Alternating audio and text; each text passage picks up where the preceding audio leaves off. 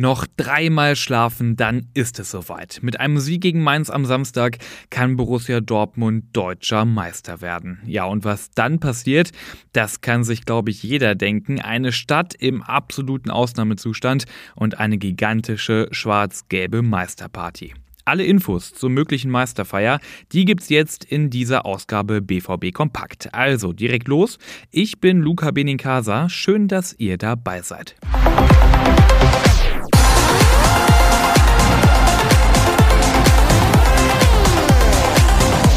Und wird Borussia Dortmund an diesem Wochenende tatsächlich deutscher Meister, dann gibt es auf jeden Fall einen großen Meisterkorso durch die Stadt. Das haben der Verein und die Stadt Dortmund gestern bekannt gegeben. Losgehen würde es mit dem Korso um 12.09 Uhr auf der Dortmunder Westfalenhütte im Nordosten der Stadt. Der Meistertruck würde sich von da dann auf dem Weg zum Borsigplatz machen.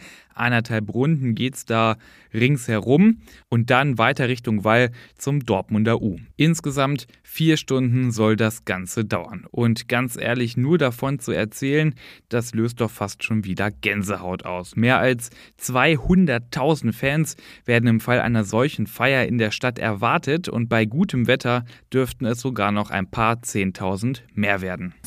Aber bevor mit Autokorso gefeiert werden kann, steht ja am Samstag auch noch das Spiel gegen Mainz auf dem Programm. Um 15.30 Uhr ist da ja Anpfiff zu Hause im Signal Iduna Park. Das Stadion natürlich restlos ausverkauft und ja, für dieses Spiel hätte der BVB wahrscheinlich problemlos 100.000 Tickets und mehr verkaufen können.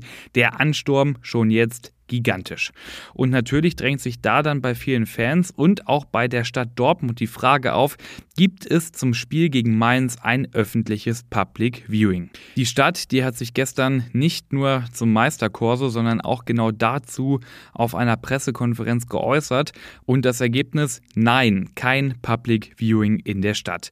Man habe keine Freigabe für ein TV-Signal von Sky bekommen, denn Sky hält ja bekanntermaßen die Übertragungsrechte Rechte für die Bundesligaspiele am Samstag und die haben Nein gesagt. Sky erklärte diese Entscheidung dem Online-Branchendienst DWDL. Im Statement dazu heißt es, unser Geschäftsmodell basiert auf den Erlösen durch Abonnenten, zu denen sehr viele Hoteliers und Gastronomen gehören.